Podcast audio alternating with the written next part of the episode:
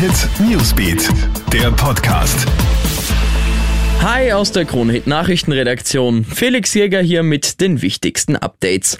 Im Mordfall Leonie wird nach einem vierten Täter gefahndet. Gestern Abend ist ja ein dritter afghanischer Staatsbürger als Tatverdächtiger festgenommen worden. Und seit heute weiß man, es wird noch nach einem vierten Verdächtigen gefahndet per internationalem Haftbefehl.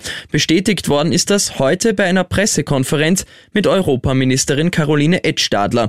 Heute findet ja anlässlich des Verbrechens ein runder Tisch mit Experten statt und Edstadler hat danach eine klare Botschaft verbreitet. Wer in Österreich Schutz sucht und dann selber zur Gefahr wird, der soll schnell abgeschoben werden. Impfen gehen ohne Anmeldung. In Wien ist das jetzt möglich. Zwischen dem 5. und 11. Juli gibt's in der Bundeshauptstadt eine spezielle Impfaktion. Im Austria Center Vienna kannst du dich ohne Anmeldung ganz unkompliziert impfen lassen.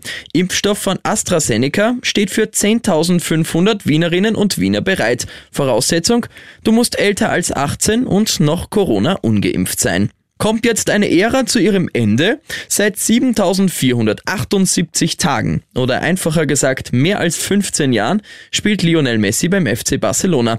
Oder muss man jetzt bald sagen, hat gespielt? Denn Messi ist seit Mitternacht offiziell vertragslos.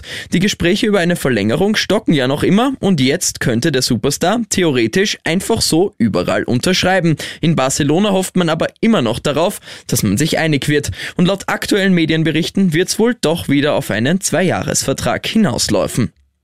Und sieben Tonnen Kokain. Das ist der Megafund, den die kolumbianische Polizei jetzt präsentiert hat.